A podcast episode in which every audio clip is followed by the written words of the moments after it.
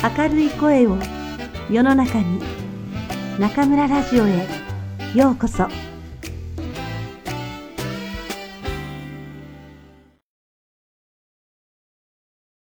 シャンシャン元気かな？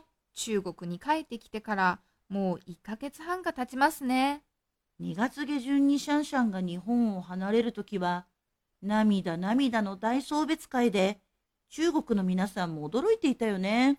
ええ最後の観覧日になった2月19日には最後にシャンシャンに一目会おうと上野動物園に集まった人が大勢いたんですよね。そう。開園する何時間も前から動物園の入り口は長蛇の列。シャンシャンに会うには予約が必要だったんだけど、最終日の当選枠2600人の倍率は24倍以上。なんと最終組の観覧枠の抽選倍率は約70倍だったんだって。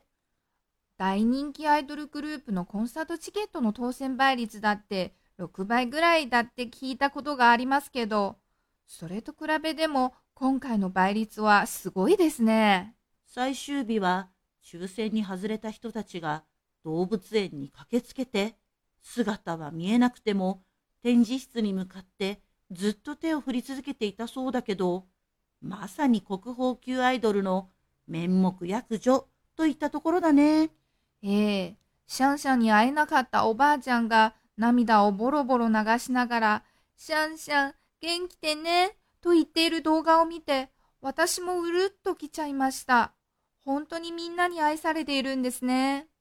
シャンシャンは上野動物園で29年ぶりに順調に育った赤ちゃんパンダだったからね。母親パンダのお腹の中にいた時から連日ニュースや情報番組で取り上げられてみんなでその成長を見守ってきたイメージがあるよ。出発の日も上野動物園から成田空港まで見送る人があんなにいて驚きました。シャンシャンはコンテナの中にいたからもちろん姿なんか見えないのに。空港まで見送った人が300人もいたのにはびっくり。先生、実はね、今、中国にもアイドルパンダがいるんですよ。ほら、この子。え？そうなの？あら、まん丸いお顔。ぬいぐるみみたいだね。この子の名前は、荷花ちゃんで、花花って呼ばれているんです。他のパンダより一回り小さいんだけど、毛がもふもふでぽっちゃりしているから、ネットではおにぎりってあだ名がつけられているんですよ。ぽっちゃり型のおにぎりちゃんとは、ますます親近感が湧いちゃうじゃない。ふ普通パンダって、どれも同じように見えて、違いがよくわからないんだけど、この子は特徴があって、一目でほわほわちゃんだってわかるね。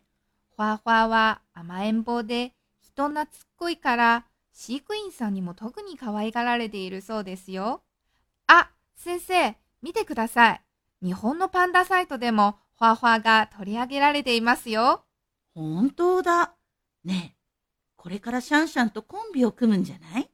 そうなると、日本からこのスーパーコンビを見に大勢の人がやってくると思うよ。というか、私も見に行きたい。行きましょう行きましょう。今年は生徒でもリスナー交流会を行う予定ですから、その時ぜひ会いに行きましょう。それは仕事を頑張る原動力になるね。それにしてもパンダはすごいね。みんなに愛されて、グッズが次々に売れて、その姿を一目見たいと、全国からファンが集まってくるんだから。シャンシャンは、検疫が終わったら一般公開されるそうよ。きっともうすぐ元気な姿が見られるね。ほわほわにも会いたいな。くんくん、生徒に会いに行く約束忘れないでね。はい、私もすごく楽しみにしています。